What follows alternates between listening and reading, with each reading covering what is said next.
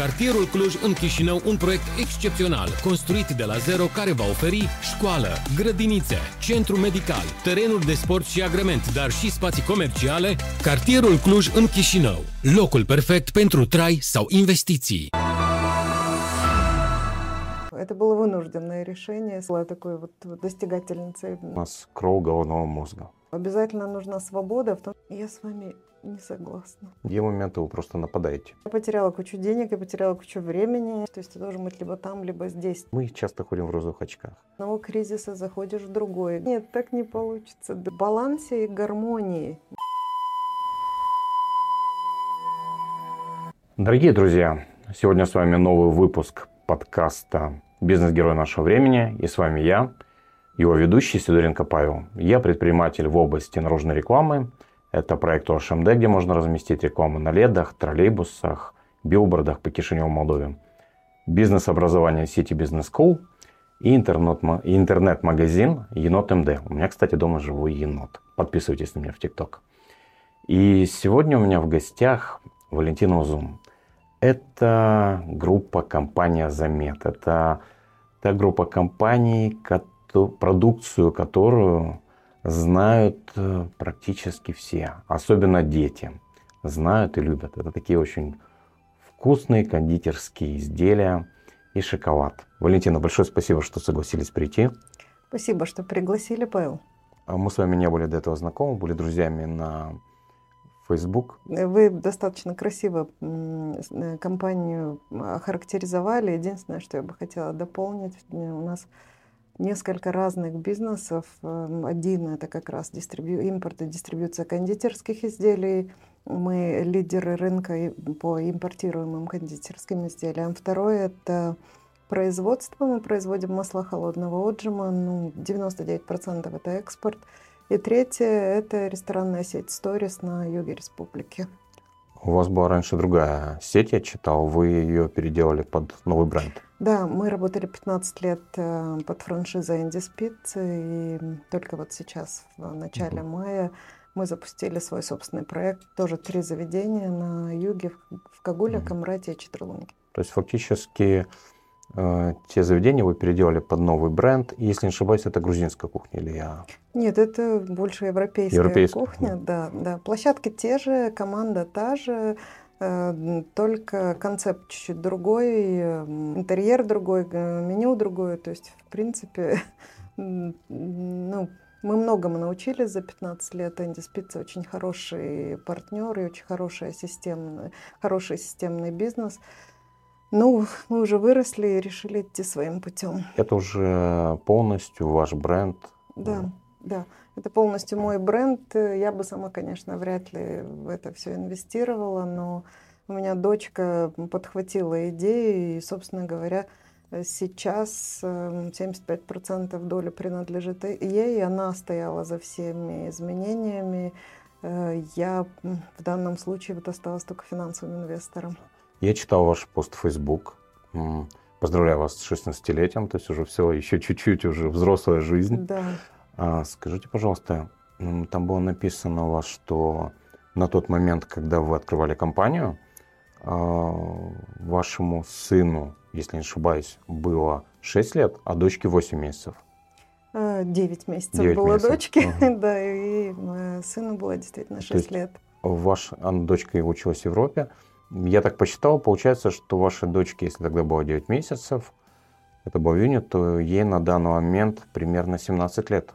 Нет, э, на самом деле Азамет это не первый бизнес а. и не первая компания, потому что начинала я э, в маленьком селе, в, ну, да, я начинала на юге республики, в своем родном селе Казакле. Первый мой бизнес был это была розничная торговля продуктами питания. То есть это был просто маленький магазинчик, поэтому, конечно, сейчас очень многое поменялось. В принципе, 16 лет — это именно тому бизнесу, который называется «Заметы», который выглядит сейчас так, как он выглядит. Но дочке моей уже 27. 27.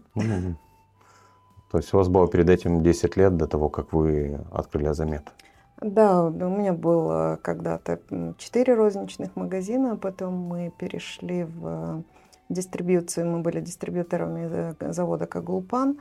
Э, далее была оптовая база на юге в Чедрулунге, и только после этого появился импорт, э, ресторанный бизнес и производство. Они как-то все родились в один год, ну и дальше вот мы их так и продолжаем. Интересно. То есть вы из небольшого села, где решили фактически 26 лет заниматься бизнесом? Когда я решила заниматься бизнесом, мне было 24, 24. Ну, я тогда да, была как раз в декретном отпуску по уходу за ребенком после работы на телевидении и в газете там же на юге. Это было вынужденное решение, скажем так, потому что я очень любила журналистику. Это была моя детская мечта с четвертого класса, поэтому Э, все, что произошло потом, с одной стороны, она была вынуждена, с другой стороны, была мотивация, потому что мы все на тот момент после развала Союза, во-первых, э, скажу конкретно и честно, все-таки практически голодали. Во-вторых, э, мне было страшно на тот момент, мой бывший муж был в России, там страшно было остаться с двумя маленькими детьми на руках. Зарплата журналиста, она как-то не очень позволяла быть э, финансово свободной. Ну и основное это, наверное, то, что э, я всегда очень много читала. На тот момент это были как раз книги э, Роберта Киосаки, Голдрада, то есть Брайана Трейси, всех тех, кто действительно мотивировал на то, чтобы двигаться дальше. Владимир Тарасов, книга для героев. То есть на этом как-то выросла вот эта вот осознанная идея, что для того, чтобы что мы все обязаны быть счастливыми, и для того, чтобы быть э, счастливым, э, обязательно нужна свобода, в том числе финансовая. Ну, вот так оно все получилось. Я услышал два момента. Первый – это страх. Страх за детей, страх нищеты. И ради этого страха вы открыли, исходя из этого страха, вы открыли бизнес. И с другой стороны, это мечта лучшего. Вот если вы сможете вернуться туда-назад, да. через эти годы, 26 лет, и посмотреть, если хотите, ну вы знаете, что люблю трансовое состояние, можете закрыть глаза, и как вот вы чувствуете, где вот на этих весах страх и стремление к лучшему, что тогда превалировало? А... Можно в процентном отношении? Ну, смотрите, на самом деле за любыми нашими решениями стоит какой-то комплекс э, оснований и достаточно много мыслей. И поэтому вот такие вот ключевые решения, когда я решила не возвращаться больше в журналистику, когда я решила, что я уйду в собственный бизнес, э, за ними э, все-таки стоял вот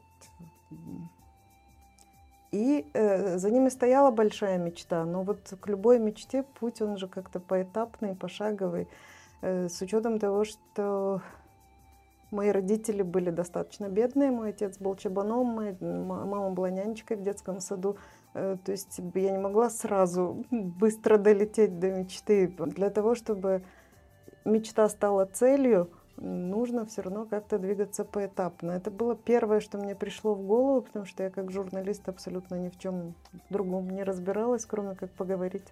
Поэтому, поэтому вот оно так и началось как-то очень с небольших каких-то вот э, шажков, с такой вот попытки.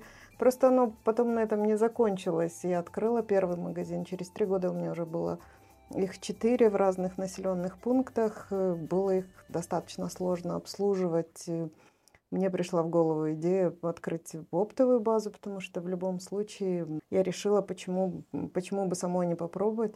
Э, я же оттуда же э, все это привожу в следующий этап. Там, через полгода возник вопрос, почему я здесь сижу и жду, когда кто-то ко мне придет. Можно дистрибьюцией заняться, можно нанять торговых представителей, самим идти в, к таким же, как я. Дальше уже, дальше был следующий этап, э, когда появился Азамет, потому что на юге стало тесно буквально через три года, и как-то вот первым шагом был офис эм, в Кишиневе, через год уже появился филиал в Бельцах. Если там очень глубоко копнуть без транса и, и с открытыми глазами, я могу сказать, что, наверное, детство было такой вот основой, которая стояла за всем этим, потому что ну, мы все какие-то там берем с собой с детства и комплексы, и выводы.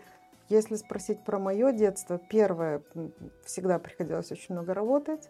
Я помню, что у нас каникул практически не было. Лето это было всегда там школьные бригады, мы там в пять утра вставали, прошивали фасоль, вырывали сурепку с подсолнечных полей, дальше вечером, уже когда наступала осень, после школы мы нанизывали табак. То есть я когда сейчас вспоминаю, думаю, я даже не знаю, как я так вот выросла. И в то же время я была одной из лучших в школе. Я всегда была такой вот достигательницей, потому что председатель учкома, я была юнкором газеты с четвертого класса. То есть я всегда, ну, успевала очень многое. Поэтому сейчас оно как-то даже не, не сложно, оно вот заложено с тех времен, что работать нужно, работать нужно достаточно много, чтобы чего-то достичь. Ну а второе, это был скорее даже не столько страх нищеты, а, наверное, страх эм, повторить судьбу родителей, потому что э, вот моя мама вышла замуж в 18 лет, я вышла замуж, когда мне ну, через месяц после того, как исполнилось 18, 19, сори. С учетом того, что вот это был юг республики, это была достаточно патриархальная семья, это была другая ролевая модель, которую я видела, но я не видела, чтобы у меня мама была достаточно счастлива, поэтому я просто очень быстро приняла решение, что Э, любую ответственность за свою жизнь надо брать на себя. Никому не нужны депрессивные люди, больные люди, несчастные люди. Если ты просто сидишь и там выискиваешь причины, почему нельзя, почему сложно, почему не получится, ничего хорошего из этого в итоге не, не выйдет. У меня мама умерла достаточно рано от рака, и я просто решила, что я я не собираюсь идти той же дорогой. Я, я буду немножечко по-другому двигаться. Ну и плюс, эм, так как я еще в школе мечтала быть журналисткой, э, я же очень много читала. У меня были страны, о которых я мечтала. Я всегда знала, что вот где-то там, может быть, очень далеко, тогда еще это было за железным занавесом, есть другие миры, ярче, красивее, интереснее, глубже. Поэтому для того, чтобы вот э, не быть несчастной, не быть бедной, иметь свободу принятия решений, иметь свободу э, в том числе финансовую, для того, чтобы построить другое будущее для своих детей. Конечно, бизнес это то, что именно как раз дает такую возможность. Поэтому вот оно все не случайно, это все в комплексе. Вы человек цели или человек пути? Я человек пути. Я человек пути, это однозначно. Я Мы получаю от этого, я получаю от этого удовольствие. Я, конечно, каждый день ощущаю, что время прям очень сильно ускоряется и уходит. Но, несмотря на это, я, я очень большое удовольствие получаю от того, что я делаю. И, в принципе, считаю себя очень счастливым человеком. Здорово. Скажите, пожалуйста, если вот сейчас у нас 2023 год в одной ситуации. Эта ситуация, скажем так, наверное, x тысячи, x 10 тысяч отличается от того, когда вы начинали. Какие-то пять советов, если вдруг машина времени вас принесла обратно к себе. Вы встречаете эту девочку 18-летнюю. Какие вы пять советов вы ей дали? Есть, э, советы, они всегда сопряжены с тем, о чем я жалею наверное. Если бы история вообще не любит сослагательных наклонений, ну окей. Если бы все начинать сначала, первое, я бы, конечно, больше времени постаралась уделять детям, когда они были маленькие, потому что ну вот в то время, когда только начинаешь, это просто невозможно никакого баланса достичь. То есть ты должен быть либо там, либо здесь. И как-то вот я пропустила многое из э, детства своих детей. Второе, я бы больше времени уделяла, конечно, посвящала бы родителям, когда они были живы, потому что они все достаточно рано ушли, и здесь уже ничего не поменяешь. дальше я бы, наверное, больше фокусировалась на каких-то конкретных бизнесах, потому что с моим предпринимательским мышлением у меня и парикмахерская была, я торговала ПВХ профилями алюминием, и я там инвестировала в совместный бизнес, ну, чтобы производить окна и двери, когда строительный, эм, ну, был строительный бум. У меня было кабельное телевидение, у меня были попытки даже заниматься э, строительными материалами, там были инновационные материалы для обшивки домов. Чего только не было. Я потеряла кучу денег, я потеряла кучу времени.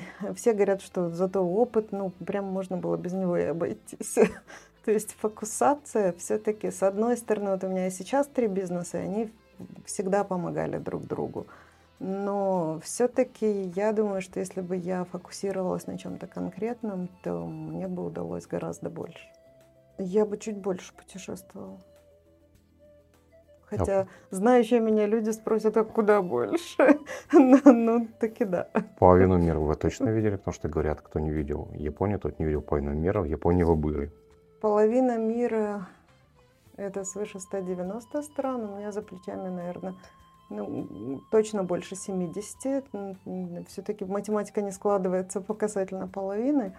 Но в Японии я была, э, по-моему, разов 9, да. То есть э, это была одна из тех стран, о которых я мечтала в э, детстве, поэтому я ее сейчас активно осваиваю, но с каждым разом я все больше узнаю, как мало я не знаю. Я вам заведу. У меня мой личный бренд «Бизнес Самурай». Я уже 20 лет как назад увлекся самурайской философией. У меня были определенные вопросы со здоровьем, после которых, ну, скажем так, довольно немногие остаются здесь. Я остался здесь, и как бы каждый день для меня такой очень классный. Наслаждаюсь простыми моментами, когда гуляю с собакой, пью кофе в лесу. Сейчас еще с енотом гуляю. Тогда, 26 лет назад, когда открывали свой первый магазин, что вы чувствовали в этот момент? Я чувствовала усталость, потому что у меня был маленький ребенок, который отсыпался, поменял день с ночью, спал днем и просыпался, как только я приходила в час ночи с работы. Э, я чувствовала страх, одиночество и неопределенность. И мне не нравилось то, что я делаю, потому что это было очень далеко от того, о чем я мечтала. И это, вот мысль, которой я себя успокаивала, и то, что я сейчас себе напоминаю достаточно часто, что у нас не всегда в жизни получается делать то, что нам нравится. Очень часто надо делать то, что мы должны. А сейчас вы делаете больше то, что вам нравится, либо то, что должны? Сейчас я делаю гораздо больше то, что мне нравится, но это не означает, что я не делаю то, что я должна. То есть э, очень много там тренингов, курсов, э, инфо-цыган, как мы их называем, которые там рассказывают о том, как э, собственнику надо выйти из операционного бизнеса, лежать где-то там, наслаждаться, и что мы какие-то не такие, если мы еще пока что в этом. Но есть э, разные уровни компаний, есть разные рынки, есть европейские рынки, где целая череда Э, топ-менеджеров, которые хорошо обучены, которые не рискуют инвестировать в собственный бизнес, но мечтают о том, чтобы долго работать и выращивать одну компанию. Есть, собственно говоря, рынки более-менее стабильные. Сейчас их гораздо меньше, там, с тех пор, как ковид появился, но как минимум они были. Гораздо более стабильные рынки, где все понятно – и есть компании, которые там на уровне расцвета, то есть это не младенчество, не юность по Адизесу, это э, то, что уже там все все процессы выставлены, все правила и регламенты прописаны. А есть, да, а есть такие рынки, как наши, где постоянно что-то меняется, где ты постоянно там, из одного кризиса заходишь в другой, где очень много неопределенности, где пока нет готовых э, топ-менеджеров, которые могут там просто поддерживать процессы. Есть э, там такой амбициозный собственник, как я, который всегда куда-то вперед пытается двигаться. Поджигатель. Да, да, который всегда куда-то движется, у которого всегда там на 3-5 лет что-то прописано, что он хочет, чего он хочет достичь. И тут не получается прямо вот э, лежать на песке на Мальдивах и просматривать отчеты. Э, всегда все-таки нужно возвращаться, если ты хочешь там что-то поменять, что-то куда-то дальше двигаться. Ну и плюс еще команде нужен лидер. У меня очень хорошая команда. Я вот, если вы меня спросите, там, почему я себя счастливым человеком считаю, Будет очень много причин, начиная от того, что у меня замечательные дети, продолжая тем, что у меня очень замечательная команда, причем во многих, вот во всех бизнесах. Я действительно очень благодарна им за то, что они со мной все эти годы. Я действительно очень их всех ценю. И, конечно, на планерка бывает всякое. Я, наверное, не очень терпеливый и достаточно... речь используете? Ну, раз в полгода бывает. Очень терпеливый. То есть я там достаточно требовательный руководитель, но честно, я вот понимаю, что у меня замечательные ребята, и что Э, у нас, зная, насколько у нас сейчас вакуум, скажем так, с э, качественным, с, э, с персоналом, с профессионалами, я понимаю, что они могут хоть завтра найти работу в любой другой компании. Я реально им очень благодарна, что они доверяют Азамете и доверяют мне лично. Но я знаю, что вот, вот во, во все эти кризисные моменты я должна быть с ними, потому что людям очень важно, наверное, знать, что хотя бы кто-то знает, что происходит, куда мы идем, куда мы хотим прийти и как мы собираемся это делать. Поэтому прям вот совсем выйти из операционки не получается, даже если мне это не нравится. Ну, с другой стороны, с учетом того, что я все бизнесы поднимала сама, я знаю практически все процессы, и если даже я возвращаюсь, э, надеюсь, что это не не характерный многим собственникам чайка менеджмент, когда пришел все, все испортил и, и улетел. То есть, э, поэтому, да, очень часто приходится делать то, что, то, что, может быть, не так сильно нравится, но я понимаю, что это надо. Э, очень часто приходится там, от чего-то отказываться.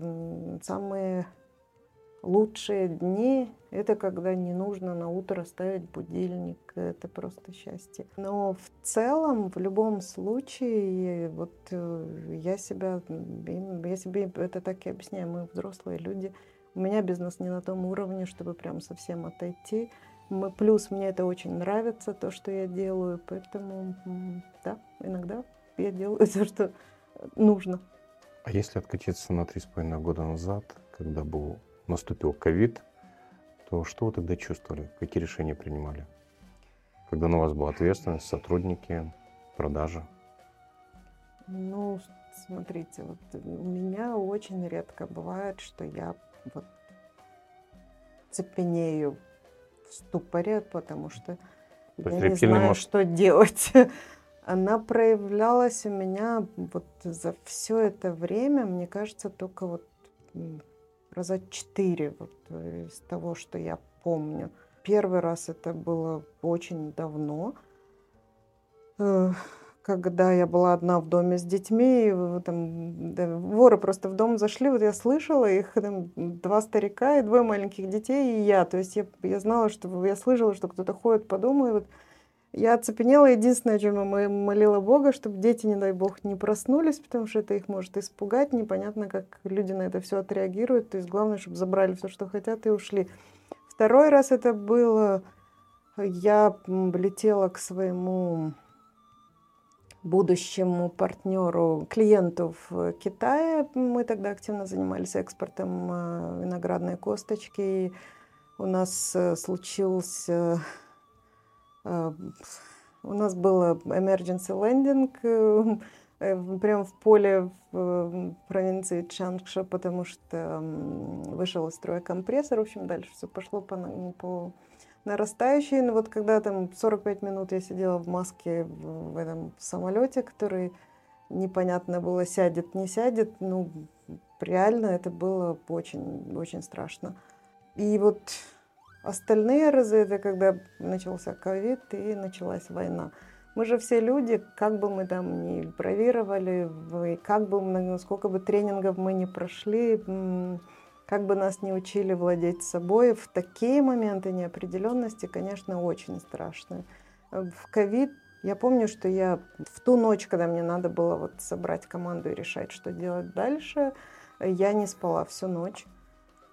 Э, мы, я помню, что мы собрались на, на крыльце офиса, все на достаточном расстоянии друг от друга. Я у каждого спрашивала, что мы будем делать, потому что в нашей ситуации импортеров, когда мы занимались продуктами питания, нам же разрешили тогда снабжать магазины, так как мы важное звено в цепочке обеспечения продуктами питания.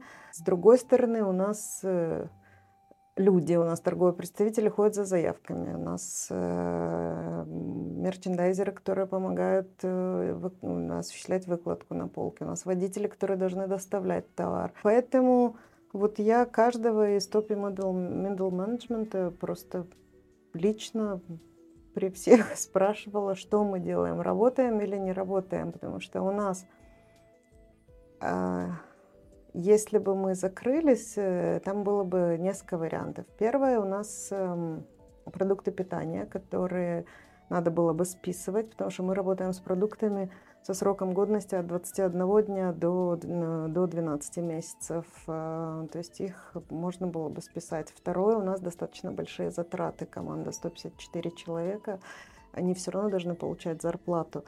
Третье – это контракты с сетями, которых мы тоже не можем подвести. Поэтому в зависимости от того, какое решение приняла бы команда, я для себя четко осознавала, что, ну, там, чтобы обанкротиться, это нам где-то месяца два нужно. Не поработать и посидеть дома.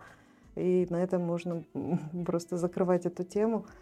Кроме одного человека, все сказали, мы работаем дальше, обеспечьте нас всем необходимым, мы будем предохраняться, мы не собираемся сидеть дома. То есть я когда говорю о том, что у меня замечательная команда, я это говорю ну, не для того, чтобы как-то этим похвастаться. Я, я действительно так думаю. Потому что вот люди, они же именно в такие моменты проявляются. Если бы вот каждый раз вот в таких ситуациях они э, не становились на мою сторону, то, наверное, мы бы не были там, где мы есть. Знаете, в момент ковида э, у меня был перед этим на интервью Корнейл Унгуряну, и у него как раз один из курьеров был единственный, кто отказался, потому что у него дома семья, дети, жена, и он ушел с работы, все остальные тоже продолжили работать. И в большинстве компаний тоже произошло таким же образом. Да, мы тоже потеряли именно того человека, который... Ну, у вас немножко больше людей, курьеров меньше, но это было это единичные случаи. Благо все-таки, что эта пандемия оказалась очень болезненной, потому что я сам лично лежал в больнице, я переболел два раза, и это очень неприятное ощущение. Я чувствую это там прям на уровне мозга, что он работает не так, как должен. И я услышал, что у вас было четыре случая, когда ваш рептильный мозг включился да, в состояние «замри». Глядя на вас, я понимаю, что вряд ли ваш рептильный мозг включается в режим «бежать». То есть, скорее всего, в другие моменты вы просто нападаете. Да. И иногда раз в полгода и на планерках с матом. Нет, ну, оно не так часто бывает. Я проходила много тест, э, тестов личностных. И вот на всех э, практически один и тот же результат, э, там, тот же кристалл и все остальные. Я конкретно красная. То есть в том смысле, что... Тут два таких человека. В том смысле, что я всегда живу по принципу «вижу цель, не вижу препятствий, верю в себя». Я уважаю интеллект, силу и очень уважаю слабость. Я интуитивно всех э, проверяю, насколько они действительно сильные и компетентные. Иногда это происходит очень таким вот э, странным образом, то есть это может быть даже первая встреча, где я пытаюсь понять, насколько человек выдержит натиск. Но, правда, если после всего этого он э, выдерживает, то он может стать другом на всю жизнь или получить там как э, член команды респект на всю жизнь. Я действительно уважаю сильных, потому что легче всего искать э, в ближнем окружении, в, во внешнем окружении, там, кто виноват и почему ничего не нужно делать. То есть начиная от погоды, не там родился, не, то воспитание дали родители, не та страна, э, не знаю, климат, э, Байден. Я, мы с вами референс. слышали очень много всего. То есть я все-таки, как я сказала вначале, я уважаю людей, которые берут на себя ответственность за свою жизнь, соответственно, я уважаю сильных. И если вы придете ко мне в кабинет, вы, конечно, увидите кучу дипломов, наград, потому что для меня важны доказательства того, что человек действительно достаточно профессионал. Я говорила о том, что для счастья очень нужна свобода, в том числе финансовая. Киосаки, когда, э, по-моему, в книге «Богатый папа, бедный папа» писал о том, что финансовая свобода измеряется не тем, где ты родился, какие у тебя связи, какое тебе там наследство досталось, насколько ты удачлив. Она как раз измеряется способностью противостоять всем тем трудностям, которые встречаются у каждого из нас на пути. Поэтому вот э, прежде чем принять, я, конечно, проверю. Это я, я бы не назвала это агрессией, я бы не назвала это там, нападением. Но иногда я могу так, быть достаточно требовательной. У меня был случай однажды, это было лет 20 лет назад. Мы планировали заниматься кондиционированием, и пришел один человек, который пришел как партнер. В цифрах он не понимал, что есть налоги, он хотел вот какую-то определенную часть денег – и потом случился такой вариант, э, что у него сломался телефон, он попросил у меня. У меня была Nokia такая черненькая, классная, 8810, такая миниатюрная. Такая, нет, он так открывался. Такая, такая Nokia. С титановым корпусе, такая дорогая. Что тогда баксов 600 или 800 стоило. По-моему, 800. И он попросил, там была маленькая проблема, было треснутое стекло. Не экран даже, а стекло. Я ему дал телефон, и человек испарился. И я такой перекрестился, думаю, блин, я потерял телефон, а у нас потом была одна из сделок на 5,5 миллионов э, лей. Это мы ставили чиллеры на Зореле. И не дай бог такой человек, у которого нет этики, рядом оказывается такой момент, и тебя бросает. И я часто использовал такие определенные моменты, и стоимость денег, которые я терял, была значительно меньше, чем потенциальная угроза. Там, ты проверяешь человека на мелочах, потом уже понимаешь, идти с ним в бой или нет, можно ли доверить ему спину. Потом мне это тоже близко. Я даже недавно познакомился с одним человеком, и я начал вначале его провоцировать, чтобы понять, как он себя будет вести в такой ситуации. Ну, человек повелся адекватно, и мы, в принципе, немножко сблизились. Поэтому провокация это тоже хорошо. И вот вы ярко-красная, лидер, занимаетесь бизнесом. А, я говорю о том, о бизнесменах. Ну, все мы хищники на самом деле. То есть там сладких здесь нет. У вас сладкий бизнес, но, скажем так, вы все-таки жесткий предприниматель. А, говорят о том, что уровень размера компании зависит от той ответственности, которую берет на себя человек. И размер вашей компании – в вашем случае, когда вы операционки, зависит именно от вашей личности. От тех знаний, которые вы получили, но, скорее всего, это тот стержень, который вы получили. Я предполагаю, что где-то от рождения, где-то дали родители из вашей небогатой семьи, где-то стремление вырваться из этого всего. И вот если вернуться к вот этой моей фразе, ну, я говорю, все мы волки про предпринимателей, потому что это обычно простая. То есть это обычно про группу, про команду. И вы в данном случае лидер своей команды, такая волчица, за которой идет вся стая. Ну, извините за метафору. А если все-таки ваше внутреннее ощущение, метафора, блин, практически подсказал, но у вас может быть что-то свое. Каким хищником чувствуете себя вы? Кто вы в этом мире? Я с вами не согласна. Не согласна? Нет. Причем я не согласна со многими выражениями. Я читала Кларису Эстес «Бегущая с волками», я могла бы там, с позитивной точки зрения себя с этим ассоциировать, но э, вот бизнесмены-хищники – это мы в прошлом, это отголоски перестроечных времен. Это то, что есть здесь и сейчас, когда вот на форумах, на всяких бизнес-эвентах, на постсоветском пространстве я слышу это, я слышу постоянно эту агрессию, что надо быть очень там, хищными, жесткими, там, конкурентов мочить э, и так далее. Ну, это красная спиральная динамика тоже. Но, но оно мне совершенно не близко. Мы где-то в какие-то моменты вынуждены были так действовать. Даже я, вот мне было там 25 лет, 26, когда с первым бизнесом, это же был постоянный трэш.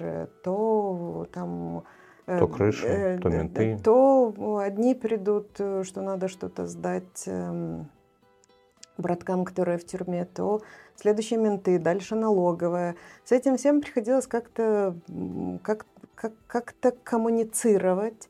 И где-то характер нужно было прорабатывать и показывать, иначе бы это не закончилось никогда. Но это все было на первом этапе. Сейчас я вообще не за хищный бизнес, не за агрессивный бизнес. Я все-таки мне больше близка европейская культура. Они говорят о том, что уже надо уходить от B2B и B2C, надо делать human-to-human бизнес, и это должно отражаться и в части, и по отношению к своим собственным э, сотрудникам, к своей собственной команде, и по отношению к партнерам, и даже по отношению к конкурентам, потому что нам всем не сладко в этом. И вот э, стержень он должен быть, но сейчас уже я уверена, что абсолютно прошло время э, каких-то там случайных предпринимателей, которые, не имея навыков, не имея знаний, не имея компетенций, могут чего-то достичь. Это было тогда, когда у нас практически ничего не было, когда рынок только формировался бизнеса. Сейчас, если у тебя нет достаточных знаний, если нет интеллекта, если нет правильного поведения в этом мире, я не думаю, что люди могут что-то достичь в одной агрессии. Скорее наоборот, она только помешает. У меня последнее время вот я больше езжу все-таки, вот э, я член Европейской ассоциации дистрибьюторов и производителей, я постоянно езжу на бизнес-форумы в Европе, вот следующий будет э, Осло бизнес-форум в Норвегии. И мне больше понятно, и мне больше по душе э, то, как они относятся к бизнесу. Должен быть человеческий подход, должен быть определенный баланс. Нужно уважать конкурентов, нужно постоянно чему-то учиться, нужно учить своих людей, э, иначе ничего у нас не получится. И в данном случае вот та энергия энергетика, которая вот у нас здесь, она немножечко другая, и мне кажется, от этого уже давно нужно уходить. Э, если мы э, уже вот вырвались из этого плена нищеты, если мы уже чему-то научились, дальше должны быть правильные ценности.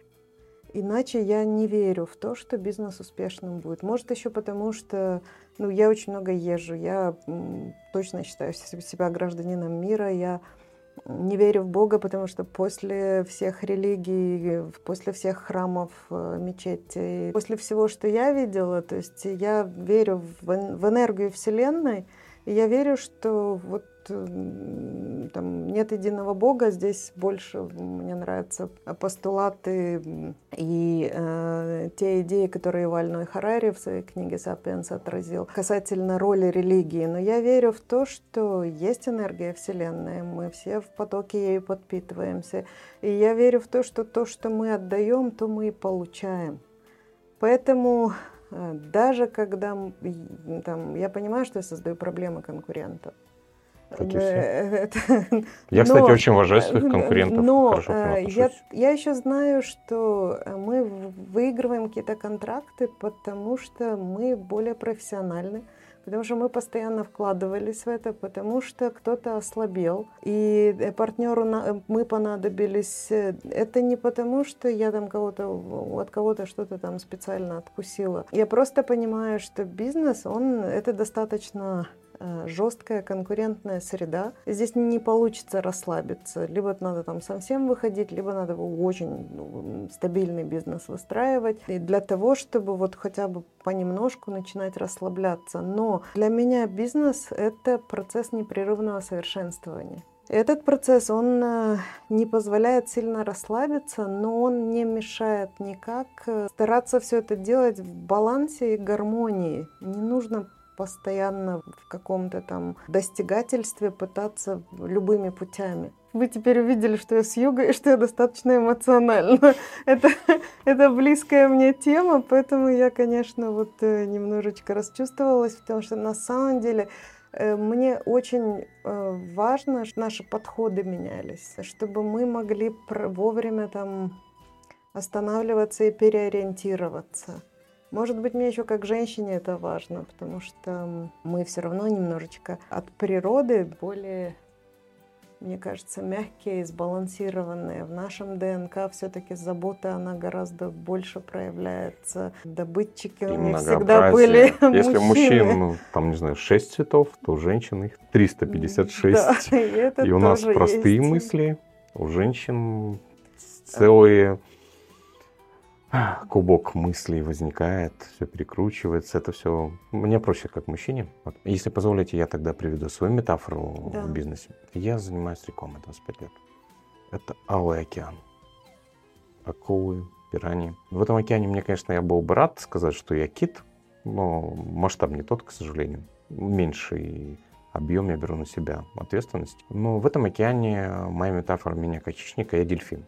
Дельфин питается рыбками, но просто он не ест людей и не позволяет, чтобы съели его. То есть и вот в этом Алом океане мне удается сохранять себя, свои принципы, ценности. То, что когда-то заложил меня отец, одна из основных ценностей, он говорил о том, что ты всегда должен оставаться человеком в любой ситуации.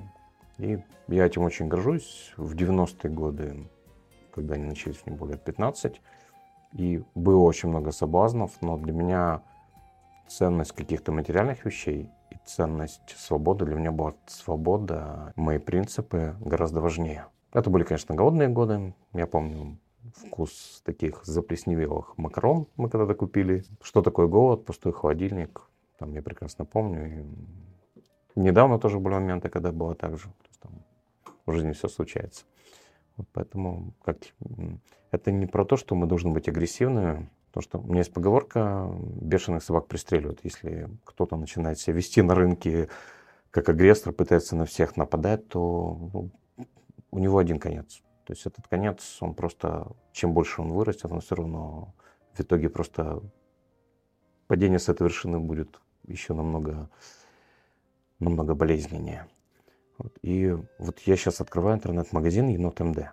И я с этим Енот МД это тоже очень интересное существо. Оно очень милое, дружелюбное. Не дай бог его загнать в угол. То есть там оно борется до последнего. То есть неважно, какой противник, там тигр, лев.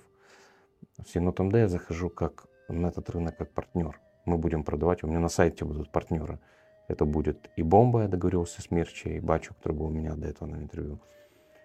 Ко мне должен будет прийти Василий э, Гарчу, это Panda Shop. Мы тоже будем сотрудничать с Пандой есть другие магазины. То здесь для меня, я больше бизнес смотрю как партнерство. Но по типу психики э, предприниматель, я считаю, что это хищник, потому что хищник идет вперед.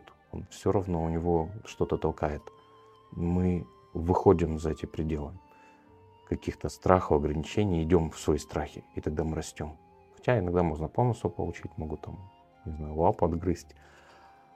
Вот на ваш взгляд, предпринимателями рождаются или становятся? Кстати, очень классная атмосфера. Это градус поднялся после моих вопросов. Предпринимателями, э, смотрите, вот э, я когда проходила тесты, и когда мне каждый раз говорили, ты прирожденный лидер, мне объясняли, что ну вот это твоя биохимия, ты вот, что бы ни хотела, с этим ничего уже не сделаешь. И вот те компетенции, которых не хватает, где-то креатив, где-то финансы, где-то HR, который там, вот я нашего HR называю душа компании. Вот для того, чтобы бизнес был успешным, я в любом случае вокруг себя таких людей э, правильных стараюсь собрать, чтобы действительно команда была более гармоничной. Поэтому, может быть, где-то э, наверняка с какими-то характеристиками э, и рождаются.